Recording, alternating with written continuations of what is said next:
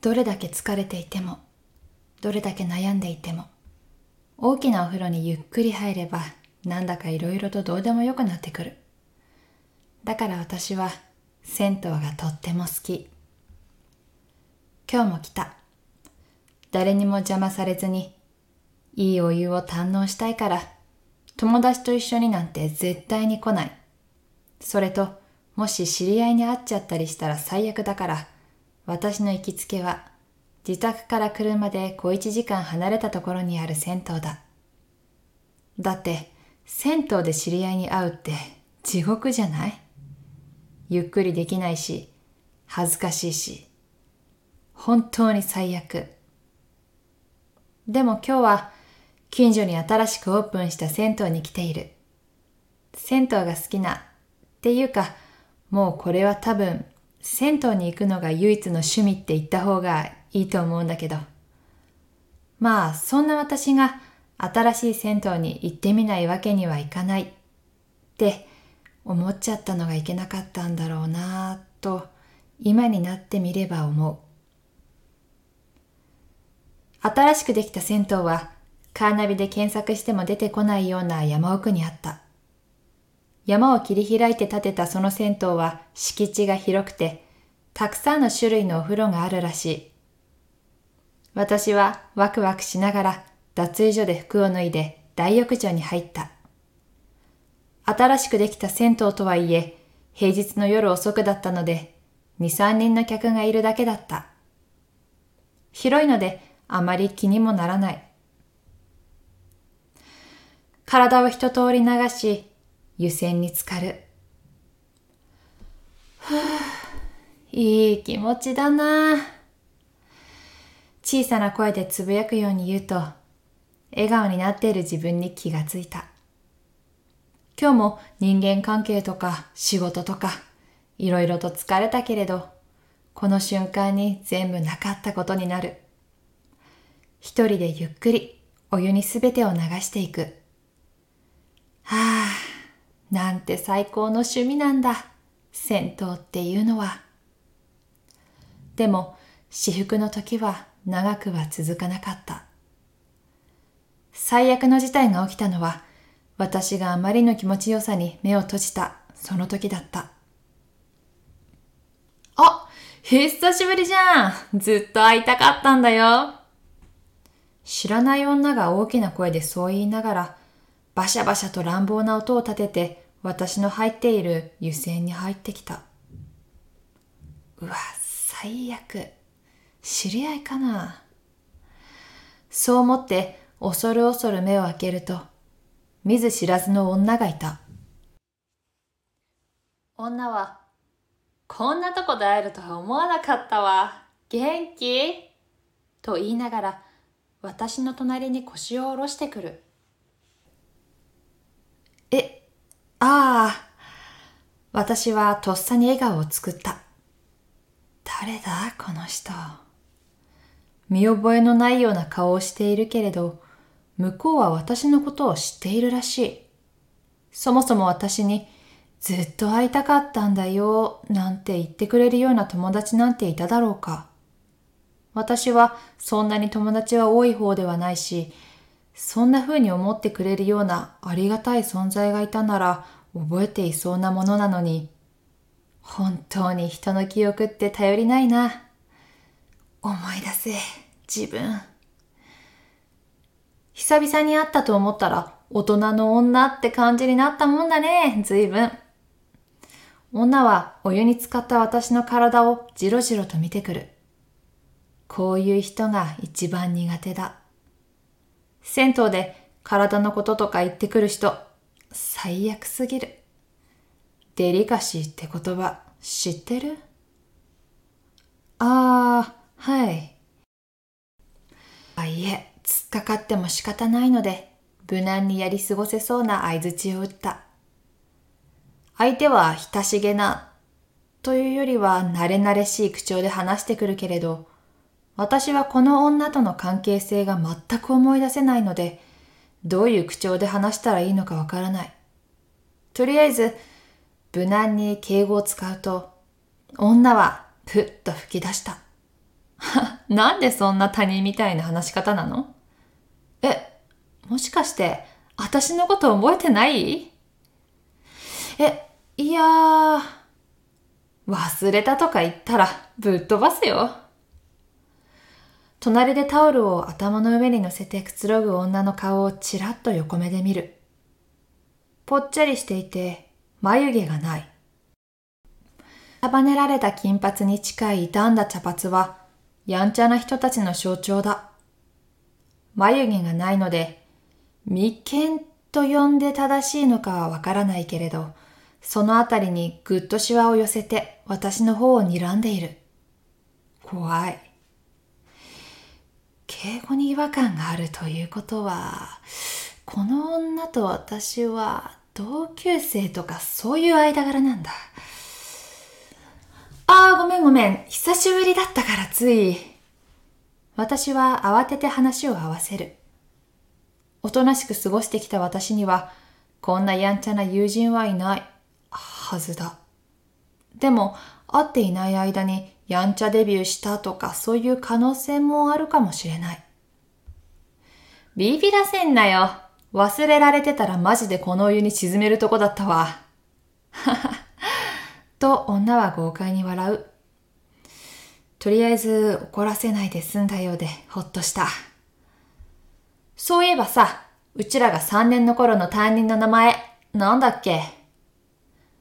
女がそう言うので、私は必死で考える。3年の時。小学校？中学校？高校？パッと出てくるのが中学3年の時の担任の名前だけだったので、その名前を答えることにした。あ、佐藤先生？ああ、そうそうよかった。正解した。この人は中学の同級生なのか。そう思いながら、私は中学3年の頃のクラスメイトの顔を順番に思い出していく。こんな人、いたかな？あいつ、こないだ盲腸で入院したらしいよ。そう、そうなんだ。女は驚くほど興味のない情報を投げてくる。あ、あとあいつ、白組の応援団長の、山田くん？そうだ、山田。山田は去年犬を飼い始めた。あ、そうなんだ。驚くほど興味のない情報第2弾に対してどう返事をしたらいいのかわからずにいると、ちなみに名前は白だ。白組にちなんで。と、どうでもいい情報が上乗せされた。女は何が面白いのか爆笑している。私も合わせて愛想笑いをしてみる。しばらく笑った後、女が私に尋ねてきた。で、なんで銭湯に一人で来てるわけ？なんか嫌なことでもあった？いや、まあ一人で銭湯に入るの好きだから、特別嫌なことがあったとかではなく、趣味みたいなものなんだよね。私は無難な感じで答えた。ふーん。と女は興味なさげに言い、私は許せないことがあったから来たんだけど、と言って、また眉間らしきところにシワを寄せた。な、何があったのああ、やばい、めんどくさい。ゆっくりお風呂に入りたいのに。なんで愚痴を聞かされなきゃいけないんだ。まあ、一言で言えば、あいつに振られた。あいつ？そう、あいつ。覚えてない？私が前から付き合ってた。女の顔が険しくなる。やばい。沈められる。ああ、あいつね。思い出した。別れちゃったの？仲良かったのにね。返しはこれで合っているだろうか、と不安になっていると、女の表情が緩んだので、正解だったのだとわかる。なんで振られたと思う？え、なんでだろう？この問いに答えるには、この女についての情報がなさすぎる。あいつのことなんてもちろん知らないし。一番許せないことをされたんだ。私がもごもごと口ごもっていると女がそう言った。許せないこと？そう。許せないことって何？私が聞くと女は低い声で答えた。趣味を否定された。趣味？そう。あんたさ、さっき銭湯が趣味って言ったじゃんそれ否定されたらどう思う？ああ。確かに趣味を否定してくる人っているよな、と思う。つい先日も、家の風呂入ればよくない？わざわざ金払って風呂だなんてどうかしてるよな。知らない人と風呂に入るなんて信じられないよ。なんて、今目の前にいるこのデリカシーのない女よりもデリカシーがないかもしれない同僚に趣味を散々否定されたばっかりだった。私はその時、彼のことをそれこそお湯に沈めてやりたくなった。ムカつくかも。だよな。だから私も腹立ってあいつのこと殴ったんだよ。そしたら振られた。女はまた眉間のあたりにシワを寄せて言う。理不尽だよな。いや、殴るのはまずいでしょ。と思ったけど、言うのはやめた。多分、私も殴られる。だね。人の趣味を否定するのは良くないよね。人それぞれだし。私はそう言いながら思った。この人の趣味って何なんだろう。その否定された趣味って何だったの？気になってつい聞いてしまった。すると、今やってる。女はにんまりと笑ってそう答えた。あ、銭湯？私と一緒だね。私のことを知っているらしいこの女は誰だかわからないし、やんちゃな雰囲気に親近感も湧かないけれど、銭湯が趣味だというなら少しは話してみてもいいかも、なんて、そんなことを思った。この女が昇進中であるという話を聞いたからかもしれない。私でよければ話を聞くよ。なんてことを思ったのだろう。ところが、女が返してきた言葉は私が思っていたものとは全く違っていた。はあ？銭湯なんて趣味なわけないだろうが。何が楽しくて知らない奴と裸の付き合いなんてしなきゃなんねえんだよ。え？でも今やってるって。やってるよ。え、じゃあ。女は今、銭湯に入りながら私と話している。銭湯が趣味ではないというなら、趣味っていうのは、知らない奴に友達のふりして話しかけるのが趣味なんだよ。女は先ほどとは打って変わって楽しそうな顔をして笑っている。お前、ずっと覚えてるふりしてただろ。え、佐藤とか山田とか、誰だよって。女は面白い、最高と言いながら笑っている。私は混乱して状況を理解するまでに時間がかかった。騙してたってこと？私はようやくそれに気がついて腹が立った。違う。友達のふりして話しかけてただけだ。女はあっけらかんと言う。え、それって騙してたってことでしょ？何それ最低。せっかくいい気持ちでお風呂に入っていたのに、騙されて馬鹿にされて笑われるなんて、最低。お前今最低って言ったか？ふと女の顔を見ると、今までで最上級のシワが眉間あたりに寄っていた。目が座っている。あまりの恐怖に言葉を失う。私が一番許せないこと、なんだか聞いてなかったのかよ。女は鬼の形相で凄んでくる。ああ、趣味を。私は震える声で答える。この人の一番許せないことは趣味を否定されることだった。まずいと思いつつ、私は腕で顔のあたりをガードした。殴られる。女は引き続き鬼の形相で私のことを睨んでいる。なんだよそのポーズ。女は殴んねえよ。その代わり、私はぎゅっと閉じていた目を開ける。趣味を否定してきた罰として、呪ってやる。え、呪う？一生呪ってやる。女はものすごい目力で私を見ている。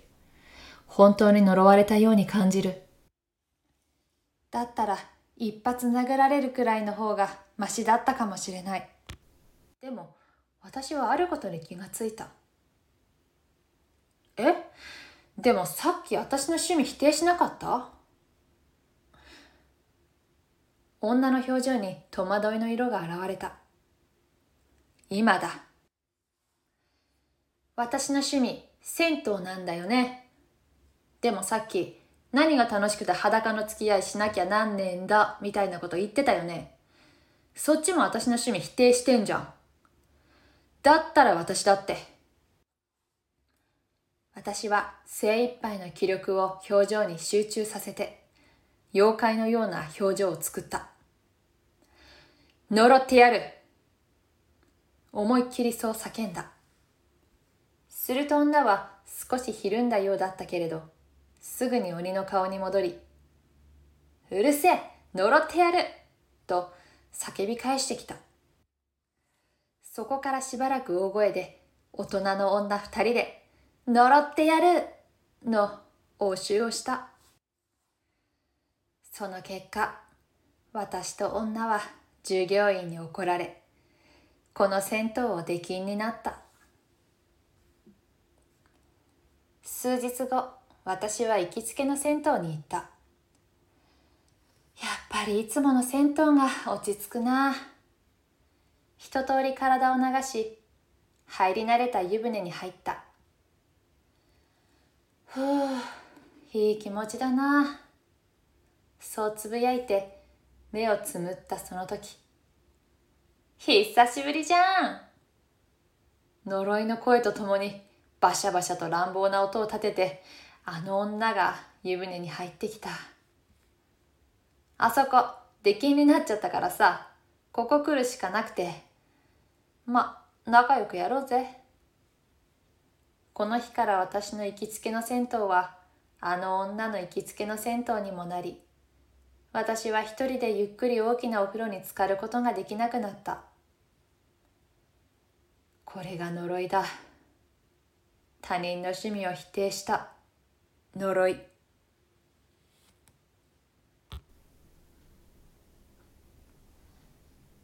雪春さんで人の趣味を笑うなを朗読させていただきました。いや、ちなみに私の趣味はドラム演奏です。もちろんプロではないので上手ではないんですけど、でもやっぱりドラムをやったことない人に下手だとか、あ、ここ間違えたねとか言われると、やっぱりいい気はしないですよね。いや、ほんと、人の趣味を馬鹿にして笑ってはいけません。えー、この人の趣味を笑うなに出てくる金髪女性。銭湯で知らない人に知人のようにして話しかけるのが趣味ってめっちゃ面白いですよね。やしかもあの知らない人に声かけるっていうのもすごい勇気だと思うんですよね。もし全然話が合わなかったりとかしたらどうするんだろうっていうふうに思ったりしました。私、以前、久しぶりに地元に帰って、スーパーで買い物をしている時に、急に女の子に久しぶりって声をかけられたんですよ。もう一瞬、え？戸惑って、もう顔を、え、じーって見たけど、わからなくて、で、さらにマスクをしていたんで、余計に誰かわかんなかったんですよ。まあ、でも私最初にとっさに出た言葉が、あ、久しぶり元気？でした。いやもう本当にその後にその子がどこでもう誰がどうしててみたいなこの間何々があってさみたいな話をしてたんですけどもう自分の中ではもうすごい冷や汗かいてもうはてなすぎて話がえなんだろうえ誰だっけ？ってずっと思ってて、まあ、でも話してる内容もなんとなく合わせちゃって、まあ、奇跡的に話が合わせることができてでもうまたあまた会おうねなんて言って、まあ、その場をやり過ごしたんですよ。本当どう考えても卒業アルバムを見返してもえと思って知らないどう考えても知らない人だったなと思って。でその話を家族と話していたらどうやらその子は妹の同級生で私の友達の妹だったんですよ。でもちなみにその子に私過去には一回もお会いしたことはなくて、その久しぶりってスーパーで声かけられた時が初めましてだったんですね。で、その子は私のことを私の妹だと勘違いして話しかけてきたみたいでした。めっちゃ恥ずかしすぎません？めっちゃもう話し合わせてましたもん。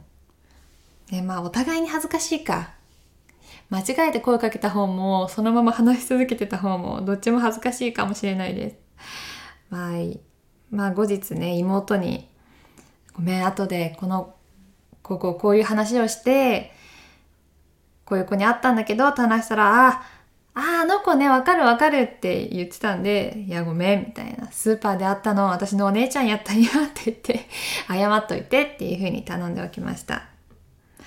いやもう絶対ね、久しぶりなんて、急に話しかけられたら、えもしかして知ってる人かなとか、まあ、しかもこう銭湯とかだと、あ、メイク落としたりすっぴんじゃないですか。で女性ってやっぱりメイクで変身したりできるんで、もしかして知ってる人かもしれないって思っちゃって、つい話し合わせちゃうと思いますよ。え、だって、久しぶりって声かけられて、え、え、誰ですか？って聞くの、え、言えます？なんか、めちゃめちゃ失礼かもしれないじゃないですか。もし知ってる人だったとしたら、それを考えるとやっぱりちょっと失礼かなと思って、あでも知らないのに知ったふりする方も失礼か。まあ、どっちがわかんない。まあそんな時の対処法が私は知りたいです。というわけで今回は、えー、人の趣味を笑うなという話を読ませていただきました。いや、本当に大好きなお話でした。面白かったです。ゆきはるさん、朗読させていただきありがとうございました。それではまた次回の放送でお会いしましょう。北にゆりでした。またね